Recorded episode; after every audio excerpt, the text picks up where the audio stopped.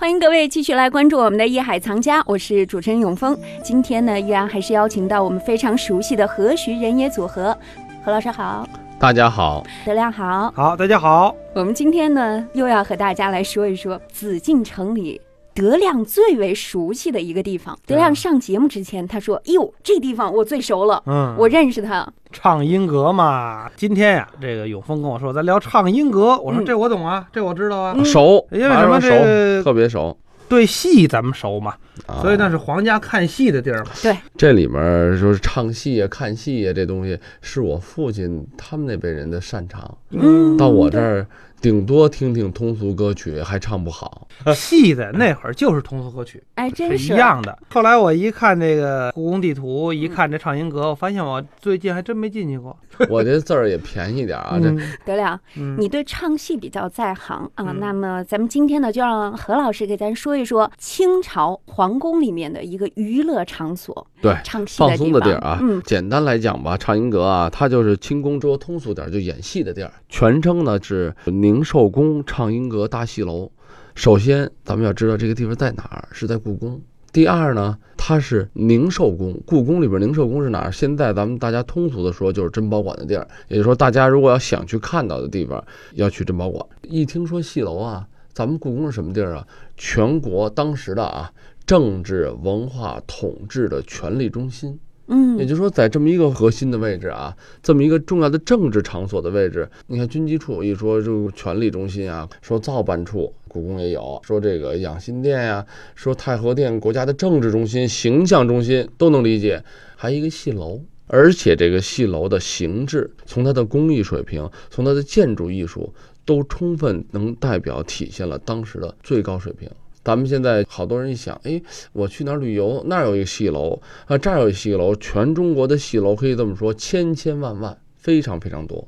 但是呢，真正能达到宫廷的，能达到也就是说工艺技术、建筑技术，一个戏楼啊，不仅仅是一个咱们现在看到的外形。为什么今天我要跟大家咱们要聊一聊？咱们在看，得知道看什么。你看似一个普通的建筑，里面机关重重。嗯，对，这些机关那就不是普通的，咱们说各地方啊，什么小地方弄了一个戏台，不是这个概念。你看，尤其像江浙那带啊、昆曲啊、安徽啊，很多这些地方产生地都是有很多戏楼。对，只要有戏剧的地哎，方，对，那绝对有它戏楼。的这种戏台的这种功能、工艺技术等等，跟咱们现在所提到的唱音阁那就相差甚远。我得先问问德亮，嗯，那你想象当中的唱音阁它是什么样子？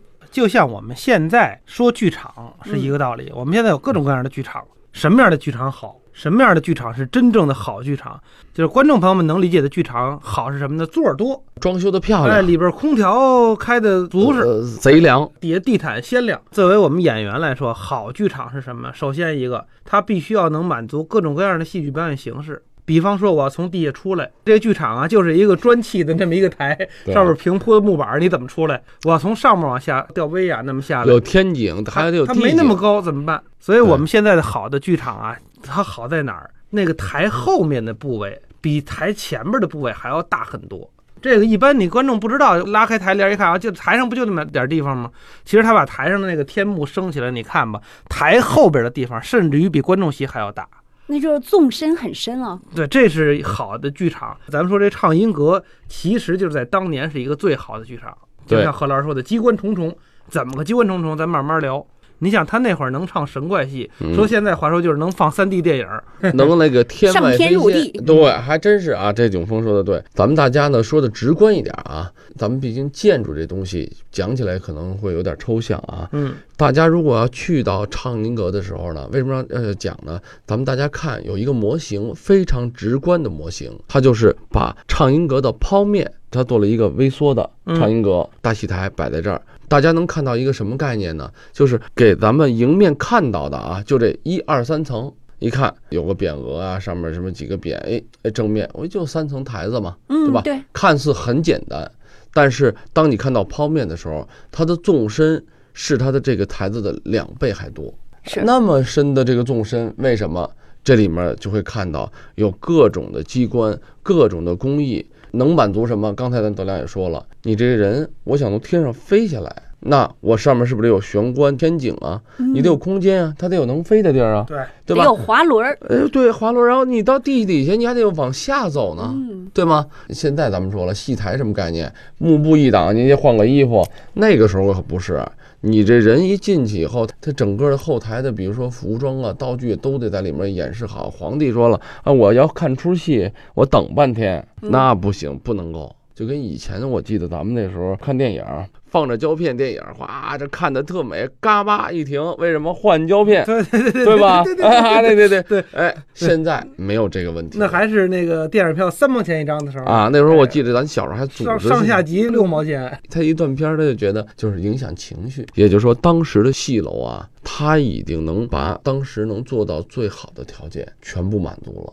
对，一般人都想象不到哈。对，像这样我们看到的非常平常的、朴实的感觉，三层楼阁，但是它里面呢确实有很多不为人知的一些机关，比如说有地井，然后呢还有天井，可以上天入地。刚才德亮也提到了，就是像咱们现在那个威亚似的，嗯它可以这样上来下去，非常自如。对，咱们从用途开始讲，因为本身这个戏楼不简简单单的是娱乐，它实际是承载着就重大节日中，不管是元旦呀、上元节呀、什么春节等等啊，就在这皇家这个层面上来讲，它的休闲也是有仪式的。它要普天同庆，怎么庆呢？他肯定要享受，他要看到的肯定是全国最好的。也就是说，不管是唱戏的水准，还包括他欣赏的环境，你看他安排的位置，皇帝的正座。坐在这儿一个大开间，你看咱们现在说落地窗，为什么落地窗啊？嗯视野好。那个时候居然就有落地窗，那以前都是木结构。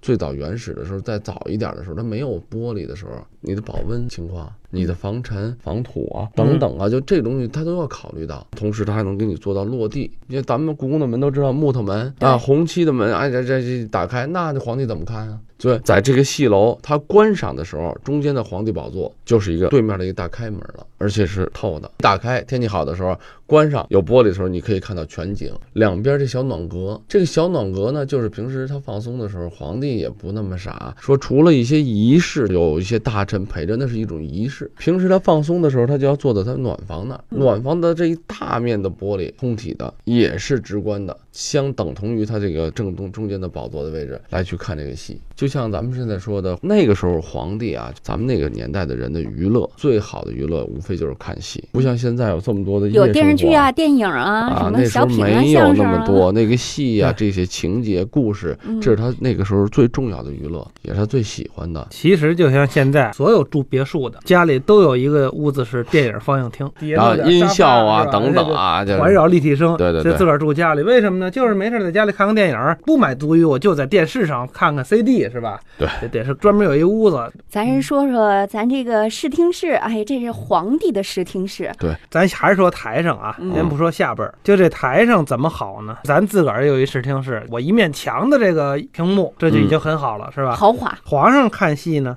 整个台面儿比一般的戏台要大。现在咱们实地测量大概是二百一十平米，不小了。你想，我们一般居家的一个厅，也就是大点儿的厅，就三十平米，就已经很大了。它有二百一十平，那这二百一十平，因为它都是梁柱结构的嘛，这台内没有立柱。